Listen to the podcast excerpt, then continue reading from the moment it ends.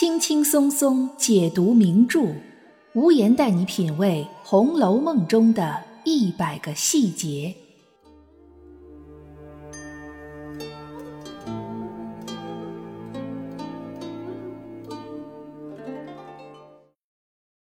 品读细节之美，发现别样红楼。大家好，我是暗夜无言，欢迎您收听原创节目《红楼梦》中的一百个细节。说到《红楼梦》中人的口才，我想就算是意见再不统一的读者，也都不会反对把王熙凤排在第一梯队里。从林黛玉第一次进入贾府时，王熙凤那令人眼前一亮的表现，简简单单一句话，同时夸奖了贾母、林黛玉以及迎春、探春几个人。到平日里，王熙凤是如何巧舌如簧、舌灿莲花的用各种诙谐幽默的语言哄贾母开心。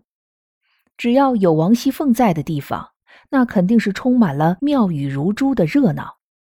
其实，凤姐的口才不仅仅是体现在人多的社交场合，也不仅仅是用来哄贾母、王夫人开心的。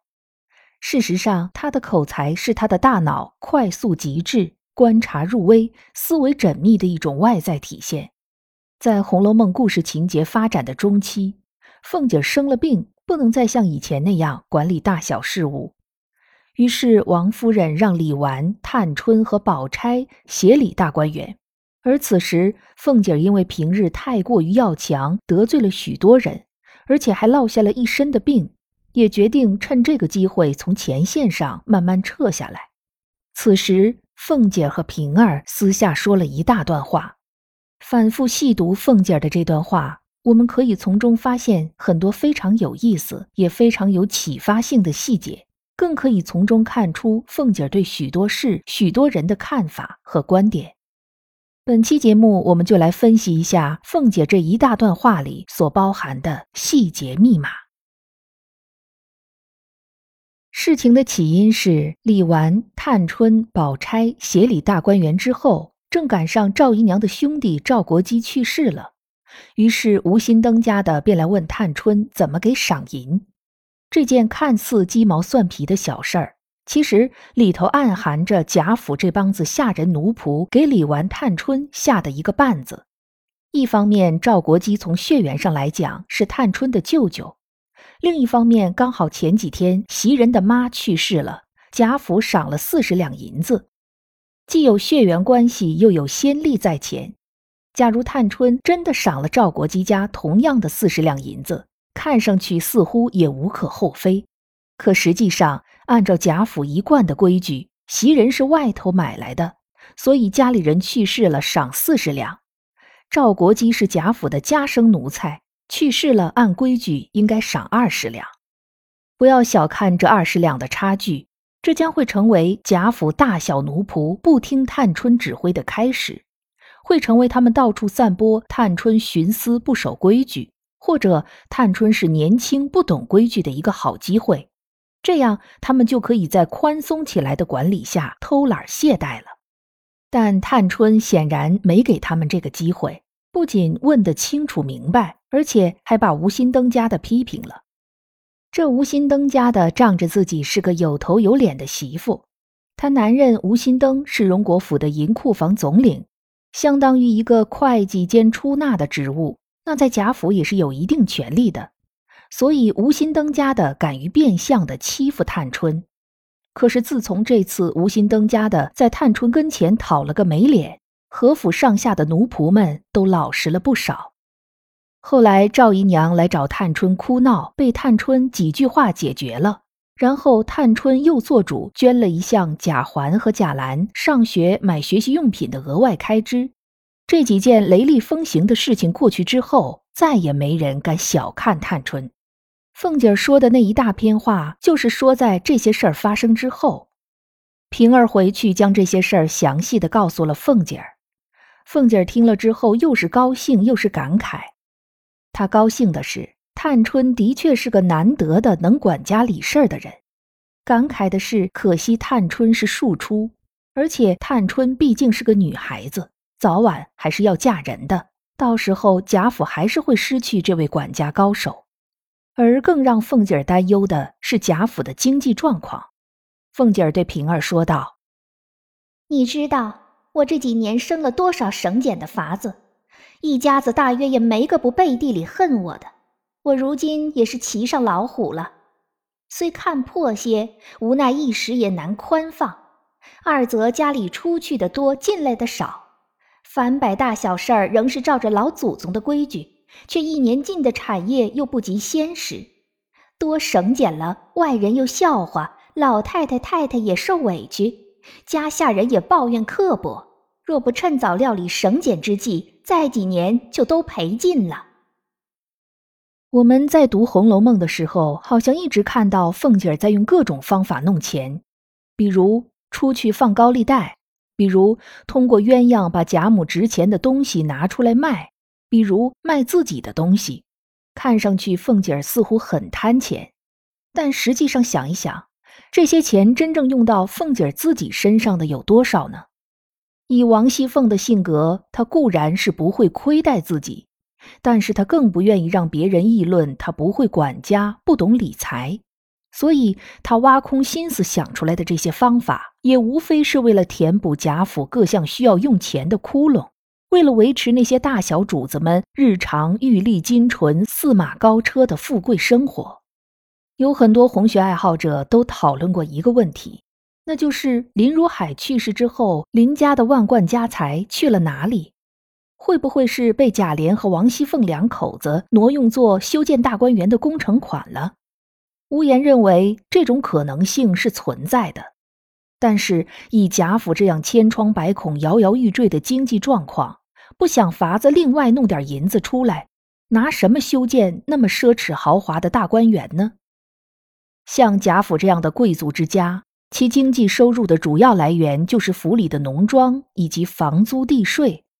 农庄通常在一个家族最初发迹的老家购置，有的也会在土地肥沃、物产富饶的地方购买土地修建房屋、建设农庄。这些农庄主要以种地为营生。同时辅之以养殖、渔猎，总之就是以农牧业为核心。一年之中，除了会给府里进贡一定数量的米、肉、禽蛋之外，再就是将其余的物产通过贩售换成银子。这些银子以及家族所有的房租地税加在一起，基本上就是贾府最稳定、最主要的两个经济来源。《红楼梦》第五十三回。宁国府农庄的管理者，也就是庄头乌进孝，给宁国府送一年的收入，却只有区区两千五百两银子。这两千五百两银子，在普通百姓看来不至于一笔巨款，但对于宁国府来说，无异于杯水车薪。而更讽刺的是，据乌进孝说，宁国府的这几个农庄还算好的，荣国府那边农庄虽然多。但也就比这边多收了两三千两银子，咱们就算荣国府能多收入三千两，那也就是五千五百两。咱们就算他是六千两，估计不出两个月，荣国府就能把这钱花光了。假设买一个小妾嫣红就用了八百两，贾母过一个生日就花掉几千两。书里虽然没有具体说过所谓的房租地税每年能收入多少。但想必也绝对是不够花的，因此我们说凤姐儿贪恋权力、争强好胜，但一直管着这么一个人口众多的家庭，勉力支撑着摇摇欲坠的收支平衡，这绝对不是一件容易的事儿。凤姐儿自己也清楚，她得罪了多少人，累出了多少病，所以她也想趁着探春此番协理大观园的机会，让探春多崭露头角。说不定能给贾府经济带来新的转机。于是后面我们便看到，探春将整个大观园的内部经济盘活了。这种方法显然比凤姐儿的拆了东墙补西墙强得多，是真正的开源节流的好办法。在凤姐儿概括完荣国府的经济现状之后，平儿又提到了不远的将来还有几笔必须要花的大钱等着呢。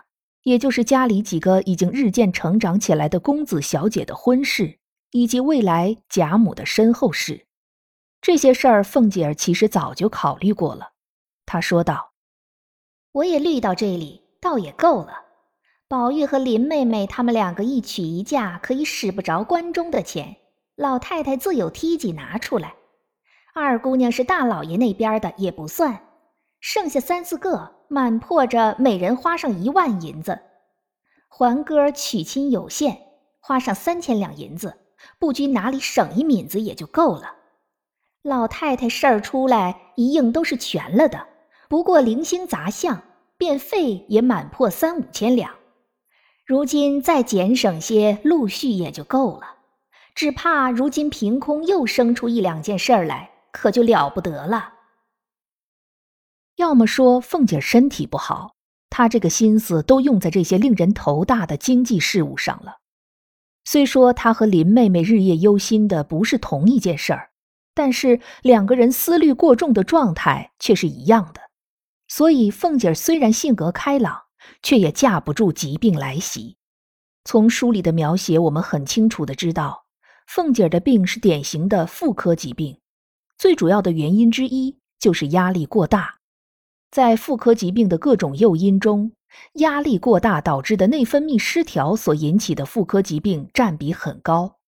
从凤姐儿的发病过程来看，她小产后恢复不好是一个原因，但就在马上要恢复好的时候，又受到了邢夫人当众给她没脸的刺激，这让凤姐的病情发生了反复。